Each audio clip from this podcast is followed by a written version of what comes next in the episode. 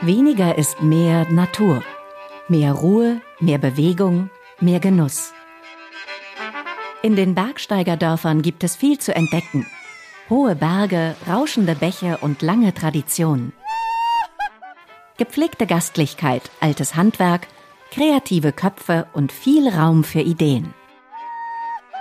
Die Initiative der Bergsteigerdörfer des österreichischen Alpenvereins ist eine Erfolgsgeschichte. 15 Jahre, zahlreiche Gemeinden, hunderte Geschichten. Prominente Alpinistinnen und bergaffine Menschen erkunden bei ihren Rundgängen Dorf für Dorf. Der Podcast, wo weniger mehr ist. Mit freundlicher Unterstützung von Bund und Europäischer Union. Folge 8. Die Perle der Hohen Tauern. Mit Sandra Pollack durch Malnitz.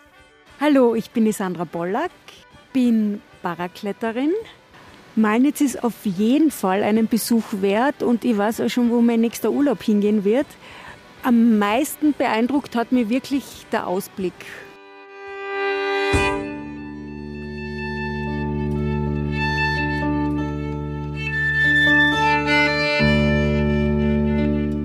Sehr schöner Ausblick da auf das Tal und sehen die Berge. Das heißt, da hinten oben ist der Ankogel mit dem kleinen Gletscher, der da noch oben ist. Der Mix macht's, ja. Aber das Tal selbst ist also sehr schön, langgezogenes Tal, sehr hell. Also man hat nicht so diese, äh, normal in einem Tal hat man immer, immer also ich zumindest, habe öfter so ein enge Gefühl, aber das ist ein offenes Tal.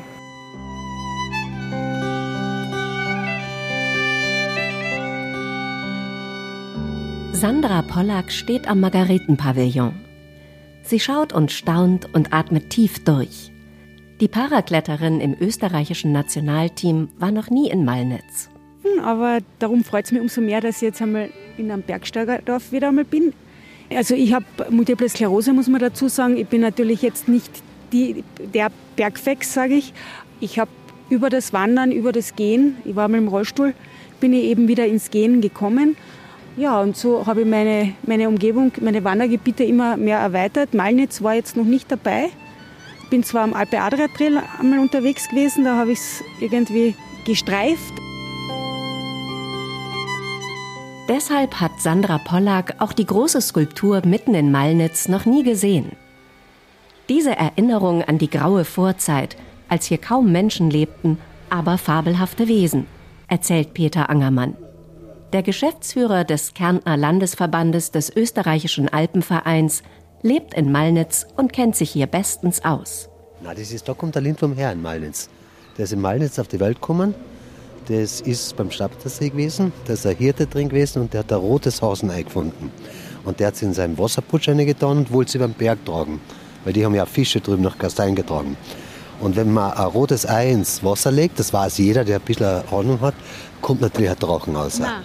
Also er ist geschlupft, dann hat er den ganzen Putsch zerbrochen und ist über den Berg runter und hat sich da in Malnis angesiedelt.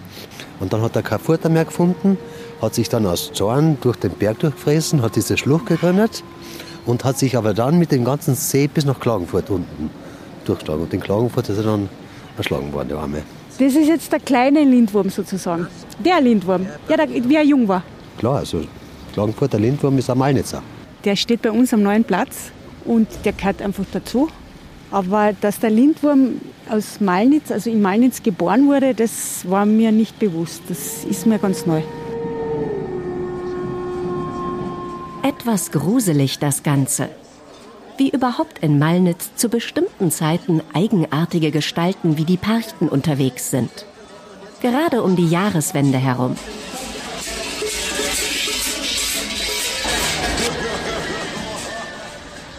Organisiert von der Perchtengruppe Malnitz, deren Obmann Daniel Brucker heißt und ein Fan dieses Brauchtums ist. Wie ein Percht aussieht, da gibt es unterschiedliche Varianten von den Perchten. Wir bei uns haben wir da die Schirchperchten. Das sind eben nicht so wie die Schönperchten mit Spiegel und das allen drauf, sondern eher das, was den Winter vertreiben sollte, mit Glocken, Ruten und eher schierere Gesichter, was das Ganze ist. Das ist eigentlich die Perchten. ist Ende Dezember, ist, sollte man eigentlich den Winter vertreiben mit den Berchten, damit eben die bösen Geister aus dem alten Jahr weg sind und das neue Jahr ohne böse Geister beginnen kann, damit es ein gutes Jahr wird nachher wieder.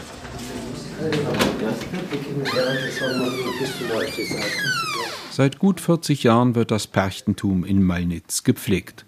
Seit einigen Jahren hat die Brauchtumsgruppe ein eigenes Vereinslokal. Im Kellergeschoss lagern, gut verriegelt, wahre Schätze. Die Gewänder lassen wir mir schnell dann beim Kärntner Krampus-Shop, das ist in Rosenthal. Da fahren wir runter, das Ganze ausmessen, dann wird jeder abgemessen, was er braucht, und dann wird das so zusammengestellt, wie er es braucht. Das starten da ganze Gruppen aus nachher. Also, Lauf, also bei so einer Maske sind wir circa bei 700 bis 800 Euro. Fixfertiger inklusive Hörner und das. Doch mit den Perchten nicht genug. Im Nebenraum warten die Zutaten für einen anderen Brauch. Rund um den Nikolaustag ziehen die sogenannten Krampusse durch den Ort. Das sind ebenfalls etwas furchterregende Gesellen mit kunstvoll geschnitzten und gestalteten Masken und Gewändern. Und da ist dann so, da werden die Häuser werden besucht, da wird der Termin vereinbart, da kommen wir vorbei mit Nikolaus, Engel mit dem Knecht Ruprecht, der hat dann Nüsse, Mandarinen, Äpfel, ein paar Süßigkeiten mit und natürlich sind da fünf bis sieben Krampusse dabei. Da wird die Familie besucht, der Nikolaus kommt, wird hineingebeten, dann können die Kinder ein paar Gedichte aufsagen oder was vorspielen und dann wird der Nikolaus natürlich einmal schauen, wie sie gewesen sind im Jahr, ob sie brav gewesen sind oder eher schlimm. Er wird sie natürlich loben auch, aber ein paar Sachen, was nicht so in Ordnung war, werden natürlich auch erwähnt und im Endeffekt wird dann zum Schluss wieder zusammen was gesungen und dann werden die Kinder noch ein bisschen beschenkt. Und dann ist der Hausbesuch beendet und dann steht man noch ein bisschen zusammen. Wenn Daniel Brucker davon erzählt, leuchten seine Augen. Denn es versetzt den gestandenen Mann in seine Kindheit zurück. Es ist natürlich den ganzen Tag ein eigenes Gefühl, was man hat. Man überlegt schon, was war nicht so in Ordnung, was kennt er mich loben. Und ich sage einmal, man freut sich natürlich, wenn der Nikolaus kommt. Es ist eine Vorfreude da. Aber natürlich auch ein bisschen, ich würde nicht einmal sagen Angst, aber, aber Respekt natürlich von Krampus. Und der gehört aber absolut zu der Sache dazu. Und ich finde einfach, dass das eine wunderschöne Tradition ist und wie man es auch im Malnitz merkt, wird er auch von den ganzen Generationen und das weitergeführt. Also wie gesagt, wir haben sehr viele Hausbesuche, wo wirklich die Eltern schon fragen, wann kommt ihr, wann ist da das Datum, das Wochenende, welches ihr kommt, weil sich wirklich viele freuen und das absolut bei uns, wie gesagt, tief verankert ist und absolut zum Dorfleben dazugehört. Unbedingt zum Dorfleben dazu gehört auch das Besucherzentrum des Nationalparks Hohe Tauern. Weil der Nationalpark das schützt, was die Grundlage der Malnitzerinnen und Malnitzer ist. Die einzigartige Naturlandschaft. Sandra Pollack sitzt mit Christian Steiner vor dem Haupteingang am Besucherzentrum. Er ist Nationalpark Ranger und kann sich über Langeweile nicht beklagen.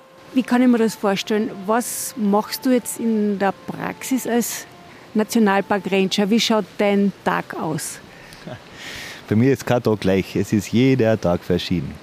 Es kommt darauf an, ob ich jetzt mit Schülergruppen unterwegs bin, ob ich allein unterwegs bin für Forschungsprojekte zum Beispiel, ob ich dann auf der Jagd bin, weil das Wildtiermanagement auch mein Aufgabenbereich ist, oder ob ich einen Bürotag einmal habe, was zwischendurch vorkommt. Und also ich schätze einmal, um die 90 Prozent bin ich draußen unterwegs und mindestens einmal die Hälfte mit Besuchergruppen bzw. mit Schülern. Das ist ja so euer Motto, die Natur erforschen mit Ranger, also draußen oder hier im Besucherzentrum. Gibt es, glaube ich, einiges zum Entdecken. Ganz genau, das sind unsere Ranger-Labore. Wir haben insgesamt drei davon. Eins ist die Inspiration Natur, das zweite wäre Klima konkret und das dritte ist Ranger Lab Kräuter.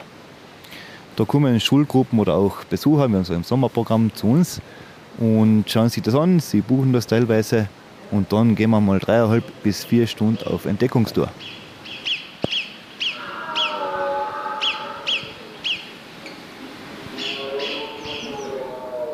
Mit Garantie für einen erlebnisreichen Tag in der Natur. Wilde Tiere hören und beobachten, seltene Pflanzen aufstöbern, rauschende Bäche überqueren schroffe Gipfel erleben oder dichte Wälder erkunden. Das kann man bei uns natürlich buchen, entweder individuell über Rent Ranger, gibt es Tagestarife, dann ist es ganz individuell angepasst, oder über unser Sommerprogramm. Und da haben wir die wilde Beobachtung am Dauernhöhenweg, wo wir höchstwahrscheinlich Murmeltiere, Gämsen und Rotwild sehen und mit ganz, ganz, ganz viel Glück auch Steinböcke. Oder verschiedene Könige der Lüfte. Große Raubvögel wie Steinadler oder Bartgeier. Alles imposante Geschöpfe. Aber die Bartgeier wurden ja angesiedelt, die waren jetzt nicht da, oder? Genau, bis 1986 waren die Bartgeier bei uns ausgestorben.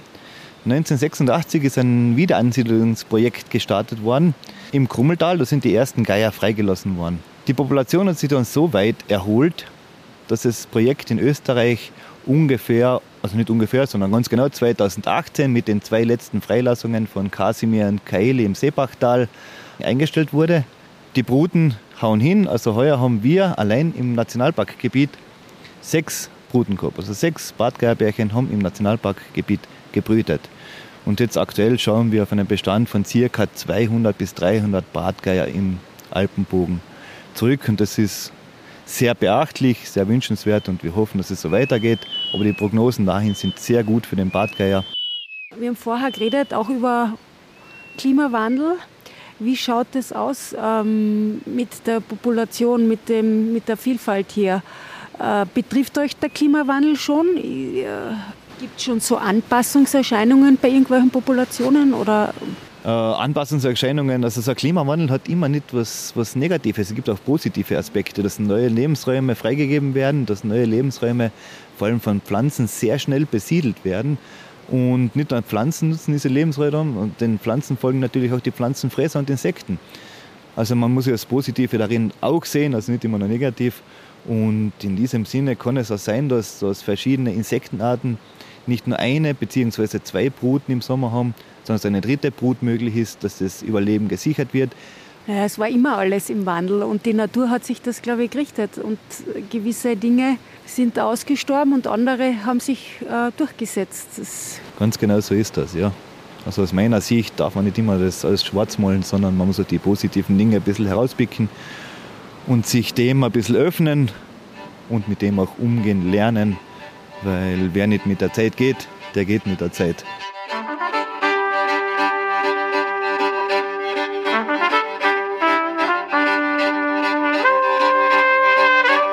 Ihr hört, wo weniger mehr ist, den Podcast der Bergsteigerdörfer, einer Initiative des österreichischen Alpenvereins. Produziert mit freundlicher Unterstützung von Bund und Europäischer Union.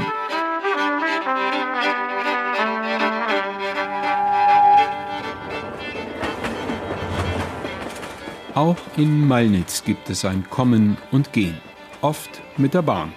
Der Ort liegt an einer gut frequentierten Strecke vom Süden in den Norden und umgekehrt.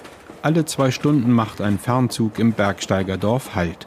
Ein Grund, warum der Ort Anfang des 20. Jahrhunderts auch einen touristischen Aufschwung erlebte, sagt Erich Glanschnick. Er ist Leiter der Amtsverwaltung und Autor der Alpingeschichte für Malnitz. Aus einem Schlag war das gesamteuropäische Eisenbahnnetz äh, oder Malnitz an das gesamteuropäische Eisenbahnnetz mit angeschlossen. Die ersten Sommerfrischler waren 1870 in Malnitz etwa zu verzeichnen. Ab den 80er Jahren sind dann die Bergsteiger dazugekommen und durch die Eröffnung der Dauernbahn 1909 hat sich das natürlich potenziert. Also mit einem Mal haben sich die, die Besucheranzahl vervielfacht.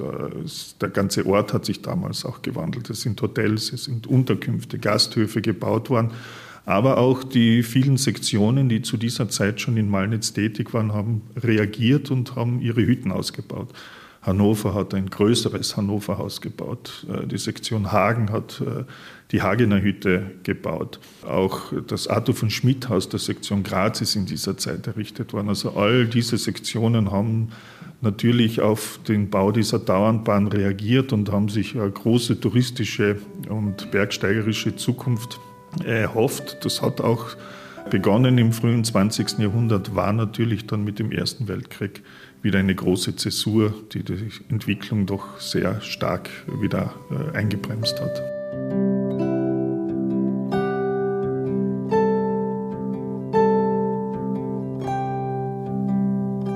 Erich, du bist Experte in Alpingeschichte, habe ich mir erzählen lassen. Die alpinistische oder alpine Erschließung dieser Region, was kannst du uns da erzählen? Die alpine Erschließung von unserer Region, also der Hohen Dauern, Malnitz und die umgebenden Orte, ist ganz eindeutig mit zwei Namen verbunden. Das ist zum einen der berühmte Wiener Geologe und Paläontologe Edmund von Mojsisovic. Er war ja auch Gründungsmitglied des österreichischen Alpenvereins, hat auch bei der Gründung des deutschen Alpenvereins sehr stark mitgewirkt. Und er hat in Malnitz seinen Alterssitz errichtet und sich dadurch auch in die Bergwelt von Malnitz verliebt.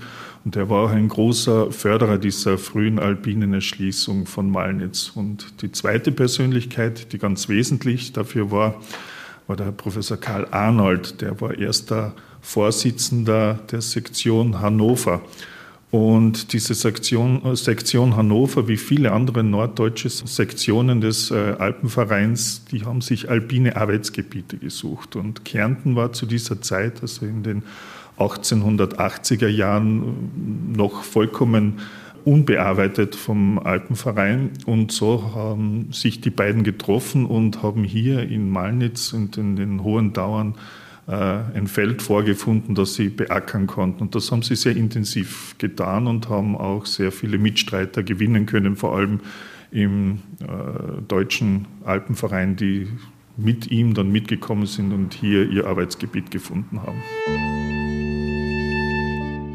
Kein Wunder also, dass ausgerechnet rund um Malnitz etliche Hütten den Alpenvereinssektionen in Nord- und Nordwestdeutschland gehören. Bis heute sind sie die Basislager für unzählige Alpinistinnen und Alpinisten, die die Gipfel in den hohen Tauern erklimmen. Wenn sie der inzwischen mehr als 250-jährigen Geschichte des Bergsteigens frönen. So wie die Kletterin Sandra Pollack. Die früheste Besteigung im Alpenraum ist aber, glaube ich, bei euch da in den Hohen Tauern gewesen, wenn ich das richtig, wenn ich richtig informiert bin. Genau, was die Quellen sagen, hat der Ankogel bereits 1762 seinen ersten Bezwinger gefunden. Und zwar war das ein Bauer aus dem Gasteinertal, der Bauer Batschk. Das war sicher nicht Alpinismus im Sinne, wie wir ihn heute verstehen. Der Grund, warum er diesen Berg damals bestiegen hat, ist auch vollkommen unbekannt. Von diesem Bauern selber gibt es auch keinen Bericht oder keine schriftliche Nachricht darüber, warum er dies getan hat. Das ist erst später niedergeschrieben worden, nämlich 1822 äh, war ein Tiroler äh, Geistlicher, ein Priester, auch Meteorologe, er war auch an der Universität in Salzburg damals als Dozent tätig der auch begeisterter Alpinist schon war und der den Ankogel bestiegen hat zum Zweck der Vermessung. Er wollte die Höhe, die tatsächliche Höhe des Ankogels äh, herausfinden. Und dieser Karl äh, Peter Thurwieser, dieser Geistliche, hat dann auch nachgeforscht, wann dieser Berg zum ersten Mal bestiegen sein sollte und hat eben aufgrund von Befragungen von Einheimischen dann herausbekommen, dass 1762 das der Fall gewesen sein soll eben dieser Bauer Batschk. Und durch die Überlieferung von Turwieser äh, haben wir dieses Datum bis heute erhalten und wir können davon ausgehen, dass das der erste 3000er war dem Alpenbereich, der bestiegen worden ist. Wir wissen äh, vom Großglockner, dass der erst 1800 bestiegen worden ist, also doch eine ganze Zeit lang erst später.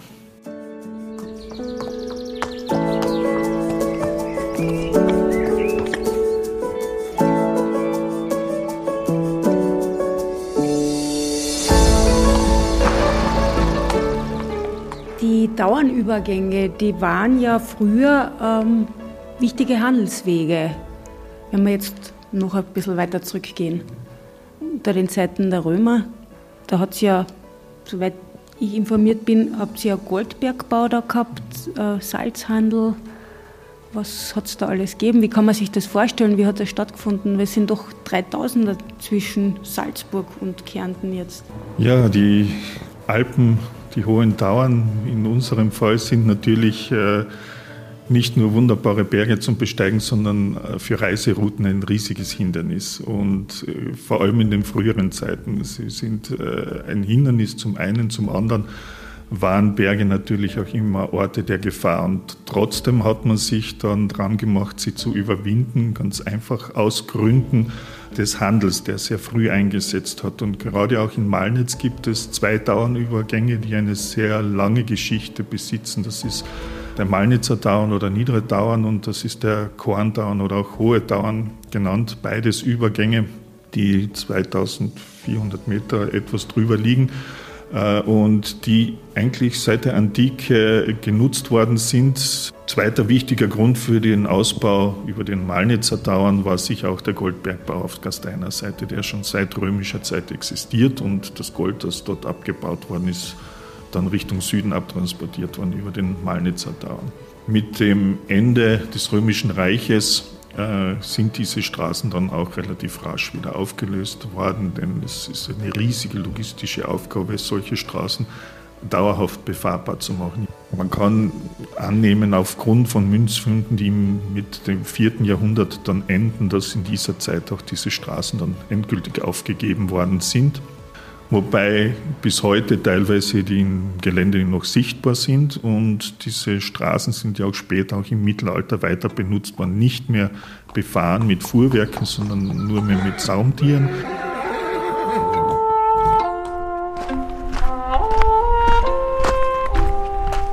Bis heute können Wanderinnen und Bergsteigerinnen auf diesen Wegen gehen. Eine Vielzahl von Touren gibt es rund um Malnitz in den Hohen Tauern. Amtsleiter Erich Glanschnick sieht sich selbst eher als Bergwanderer denn als Bergsteiger. Bei der Frage nach einem Tourentipp weicht der Buchautor deshalb elegant aus. Würde mich eher als Schreibtischtäter bezeichnen. Berge insofern, wenn am Ende der Wanderung noch eine Schutzhütte steht, wo man einkehren kann. Also die Berggipfel, die müssen immer sein. Meine Empfehlung lautet, bitte zum Peter Angermann gehen, der der kann die schönsten und besten Routen aus eigener Erfahrung weitergeben.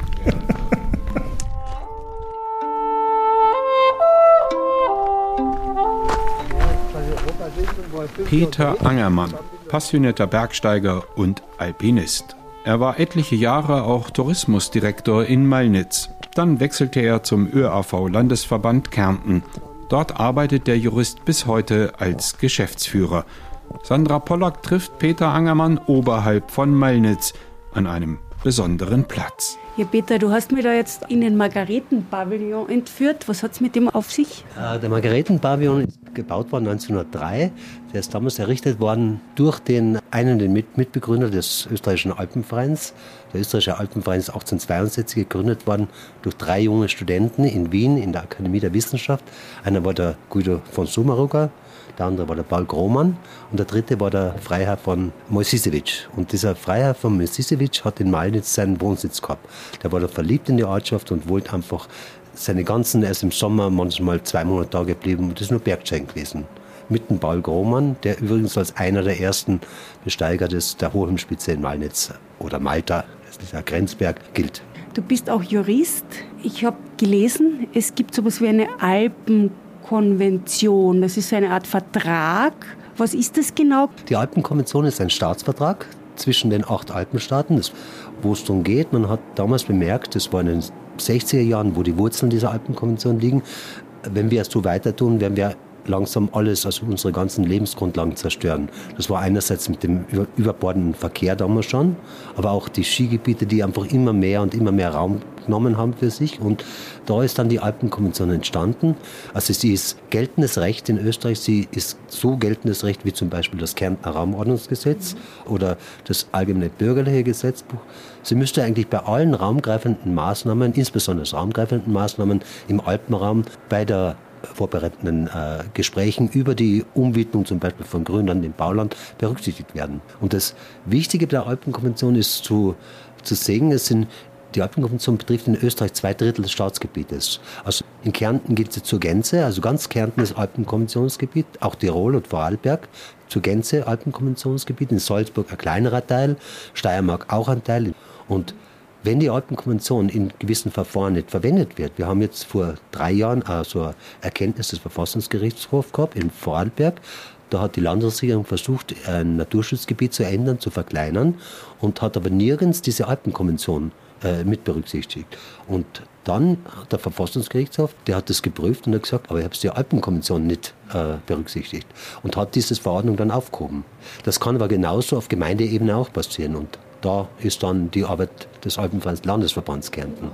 Warum ist die Alpenkonvention so bedeutend für Gemeinden? Ganz leicht erklärt, in der Bundesverfassung steht drin, jedes Grundstück, also jedes Grundstück in Österreich muss zu einer Gemeinde gehören. Das heißt, alles, was raumgreifende Maßnahmen sind, spielt sich auf Gemeindeebene ab. Und die Gemeinde hat im eigenen Wirkungsbereich die Alpenkonvention zu beachten bei jeder Umwidmung.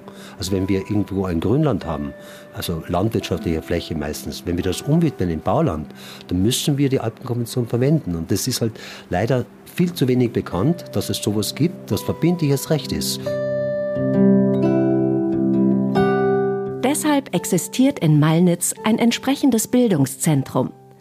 Der ÖAV Kärnten informiert hier mit verschiedenen Angeboten darüber, was die Alpenkonvention ausmacht. Kann da jeder in dieses Ausbildungszentrum kommen? Natürlich, es steht jedem offen. Wir haben bisher die ganzen Kurse immer gratis angeboten. Einerseits die Kurse für behördliche Mitarbeiter, da richten wir uns hauptsächlich an Mitarbeitern in Gemeinden, aber natürlich auch in den Landesbehörden. Und die zweite Ausbildung ist dann offen für alle. Das ist die Ausbildung zum Thema nachhaltige Entwicklung mit der Alpenkonvention. Die richtet sich vor allen Dingen eben an die politische Ebene, auf Gemeindeebene, aber ganz besonders auch an die Mitglieder der alpinen Sektionen, weil wir haben ja überall in Österreich die Alpenvereine und Alpen, Alpenvereinssektionen und sie haben die meisten haben was von der Alpenkonvention gehört, aber sie wird immer so reduziert als Verhinderungsinstrument.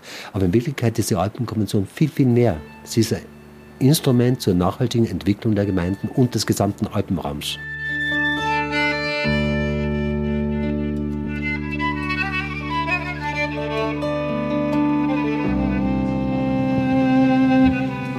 Bürgermeister.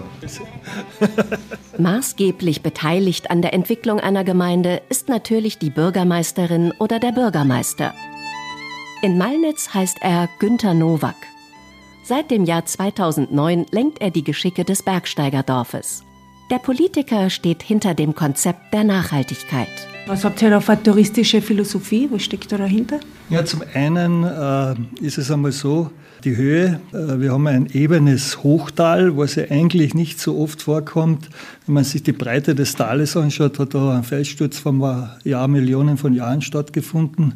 Also da können die Besucher schon im Talbereich äh, sich bewegen und dann kann man auf drei Stufen wandern, also im Talbereich äh, in einer Höhe von 1900 Meter, wo die Hütten bis 2000 Meter, wo die deutschen Alpenvereinshütten sind, auch österreichische Alpenvereinshütten sind, die Malnitz rund umschließen.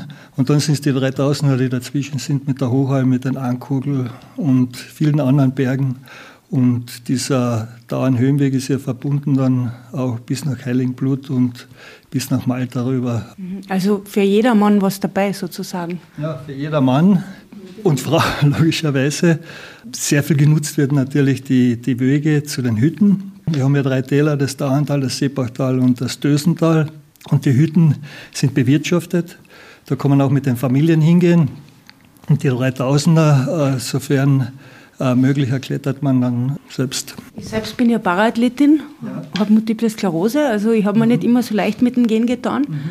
Und habe Kollegen, die im Rollstuhl sitzen. Ich habe gehört, ihr habt da so ein barrierefreies Wandern, ist bei euch möglich? Ihr habt da einen ja. barrierefreien Weg? Wir haben einen barrierefreien Weg, den wir mit dem Nationalpark gemeinsam errichtet haben. Das geht von der Ankogeltalstation zum Naturdenkmal Stapitzer See.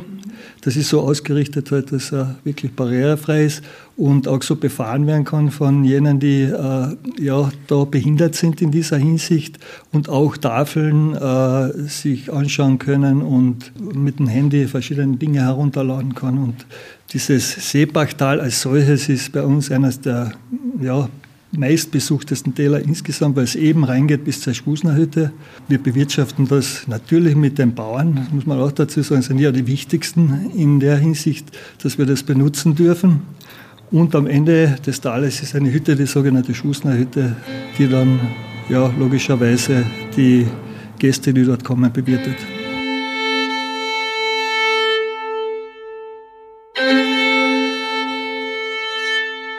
Wer durch Malnitz läuft, wird neben den vielen Wandertafeln oder den Schriftzügen zum Bergsteigerdorf auch ein weiteres Schild häufiger entdecken. Sandra Pollack. Ich habe da jetzt draußen eine Tafel gesehen, Alpine Pearls. Also ist das jetzt ein Werbeslogan oder was steckt da dahinter?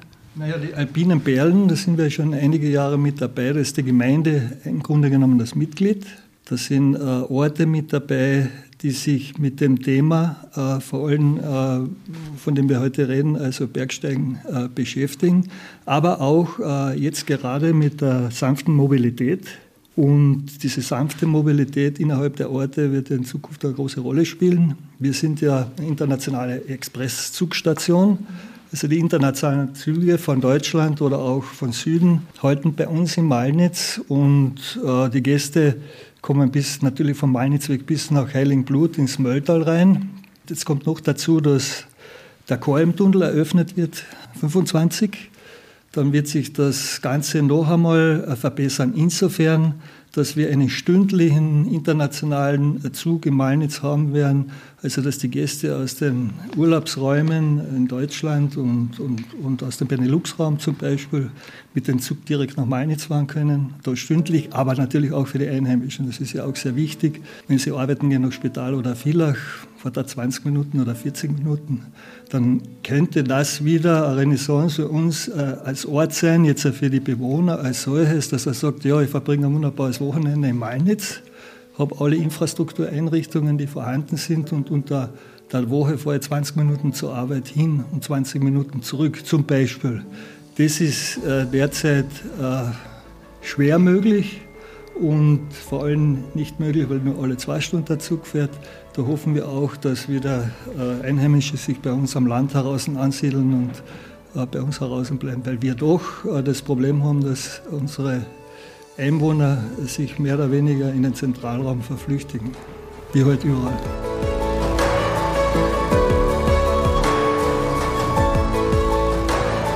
Und wird das schon gut angenommen? Äh, jetzt derzeit langsam, äh, glaube ich, äh, wird es im Kopf der Menschen wahrscheinlich, die in den Städten wohnen, auch so weit sein, dass sie mehr und mehr mit dem Zug fahren. Äh, es gibt ja Studien, äh, dass es viele äh, Menschen in den Städten gibt, die keine Autos mehr haben oder immer mehr Menschen, die keine Autos mehr haben. Und wir waren ja ein, früher in den 60er, 70er Jahren ein traditioneller äh, Ort für Urlaub, wo große, Zü also große Züge zusammengestellt worden sind, die äh, von Deutschland reinkommen. Es haben am Samstag 400, 500 Leute dort in Malnitz ausgestiegen sind. Der Teil ist ins Mölltal bis nach Heiligenblut, der Teil ist da geblieben. In dieser Größenordnung wird es wahrscheinlich nicht mehr geben. Wäre ein Traum, wenn es so wäre. Aber es kommen immer mehr. Der Bahnhof ist auch barrierefrei. Es, wir sind ja doch eine kleine Gemeinde und haben es geschafft, dass der mit barrierefrei ist, dass die Menschen dort äh, dann mit dem Bus, so wie ich schon gesagt habe, zu den Quartieren kommt, aber auch den Anschluss haben zu den Skigebieten, zu den Wanderstationen, im Verbund mit dem Mölltalverkehr bis nach Heiligenblut oder vom Winkler dann auch nach Osterol bis nach äh, Lienz. Das ist alles im einen System versucht worden, so zusammenzuknüpfen, dass das funktioniert.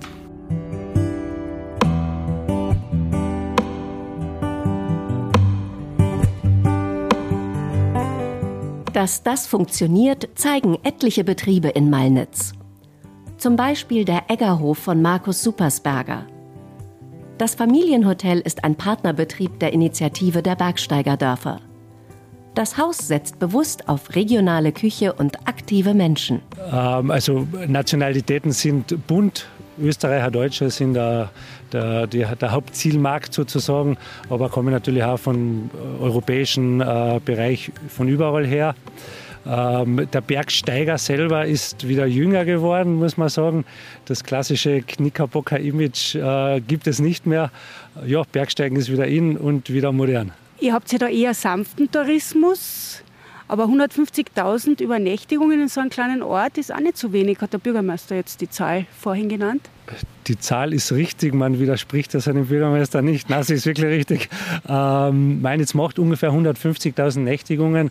Man muss aber dazu sagen, dass ein Ort wie Mainitz, äh, wir hatten in vergangener Zeit, also in den 70er und 80er Jahren, deutlich mehr Nächtigungen haben das Ganze also weiter entschleunigt. Äh, würde aber auch mehr Nächtigungen vertragen. Also es ist schon ein Ziel des Mainitzer Tourismus, eher wieder in die Richtung 200.000 zu kommen, weil wir doch sehr viele äh, Schutzhütten haben, Almhütten haben, äh, auch ein kleines Skigebiet haben, auch ein Nationalparkzentrum haben, auch ein Hallenbad haben. Und diese Infrastruktur braucht natürlich auch ein gewisses kritisches Maß an Eintritten.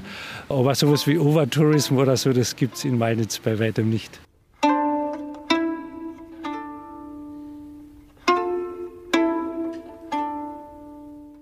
Viele Urlauber wissen das inzwischen wieder sehr zu schätzen. Keine wilden Partys, eher gelassene Geruhsamkeit. Die Entdeckung der naturnahen Langsamkeit spielt auch für Markus Supersberger eine wichtige Rolle. Privat und beruflich. Im Sommer zu Fuß oder mit dem Mountainbike, im Winter als Skiführer oder Skilehrer. Um anschließend bei einem guten Essen aus regionalen Produkten die leeren Energiespeicher wieder aufzufüllen. Regionalität ist schon sehr wichtig für mich, muss ich sagen. Wobei ich auch selbst einen kleinen Garten habe und die Qualität ist entscheidend. Ich habe eine chronische Erkrankung und da ist gerade, es gilt Entzündungen zu vermeiden und da spielt Ernährung natürlich eine große Rolle. Auf was legt ihr im Eggerhof Wert? Ist eher regionale Küche, nehme ich an. Ähm, Produkte, einheimische Produkte? Ja, auch da muss ich ein bisschen in die Vergangenheit greifen. Den Eckerhof gibt es jetzt mit mir in der vierten Generation. Äh, mit meinen Kindern hoffentlich in der fünften Generation. Mein Urgroßvater, ursprünglich aus Oberfellach, hat herum eben äh, ja, eine Landwirtschaft damals gekauft, hat dann mit Schweinezucht angefangen, hat äh, einen Schlachtbetrieb oder eine Fleischhauerei auch damals aufgemacht. Das ist leider in den 90er Jahren ähm, dem, dem, dem, Großhandel zum Opfer gefallen und, und mittlerweile äh, ja, schlachten wir nicht mehr die eigenen Schweine oder wir schlachten gar nicht mehr, aber kriegen natürlich sehr viele äh, regionale Produkte von unseren Bauern von der, von der Region. Also egal, ob es der Honig aus Mainitz ist oder die Milch vom Bauern, äh, Speck kriegt man bei uns ausgezeichneten, Würste, Käse. Also da gibt es sehr viele Produkte. Marmelade macht meine Mutter nach wie vor. Ja.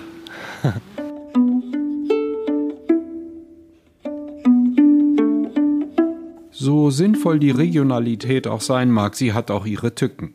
Wer wie Markus Supersberger in der Region einkauft, hat es mit vielen, manchmal auch zu vielen Lieferanten zu tun. Das ist aufwendig und zeitraubend. Doch auch hier beschreitet das Bergsteigerdorf Meilnitz neue Wege. Es will die vielen einzelnen regionalen Anbieter bündeln, damit das Miteinander einfacher wird. Ein regionaler Gegenentwurf zur globalisierten Welt.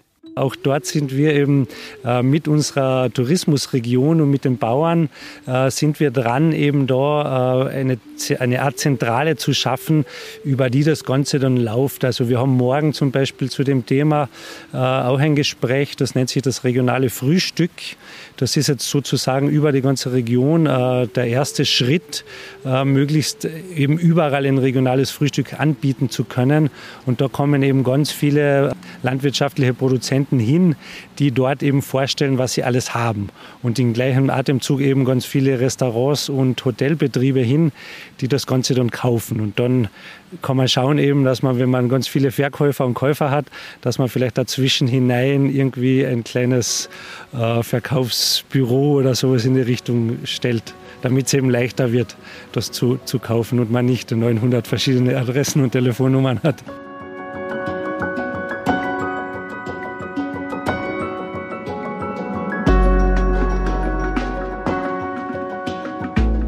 Mit vielen Ideen geht Malnitz in die Zukunft. Markus Supersberger schaut für seinen Betrieb zuversichtlich nach vorne. Auch in 30 Jahren, glaubt er, wird es den Eggerhof noch geben.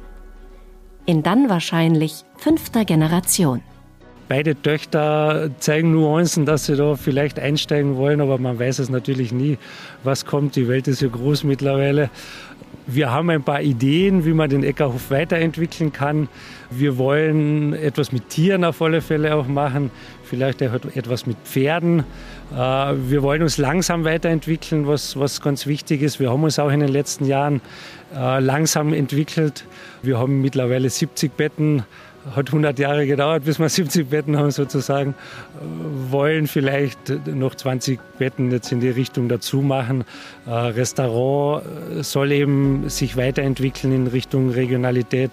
Äh, irgendwann vielleicht eben, keine Ahnung, statt dem, was wir halt jetzt bieten, noch, noch mehr äh, von dem, was unsere schöne Natur hat.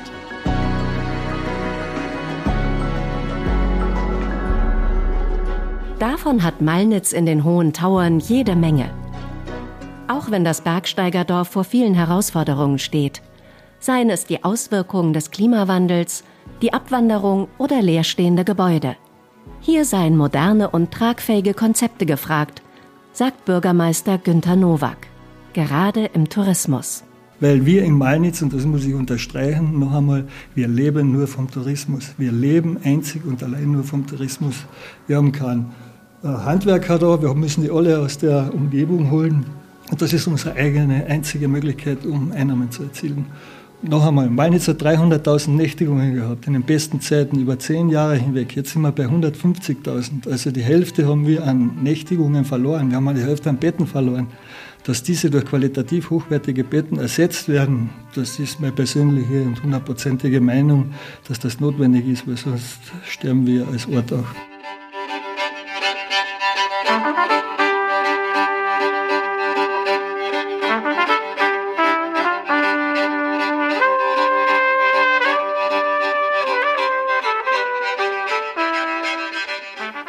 War der Podcast der Bergsteigerdörfer.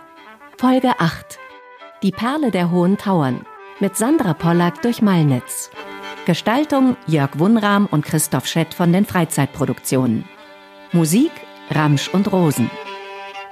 Wenn ihr mehr wissen wollt, findet ihr uns im Internet unter www.bergsteigerdörfer.org. Diesen Podcast findet ihr überall, wo es Podcasts gibt. In der nächsten Folge hört ihr mit Barbara Zangerl durch das große Walsertal. Dieser Podcast wird unterstützt von Bund und Europäischer Union.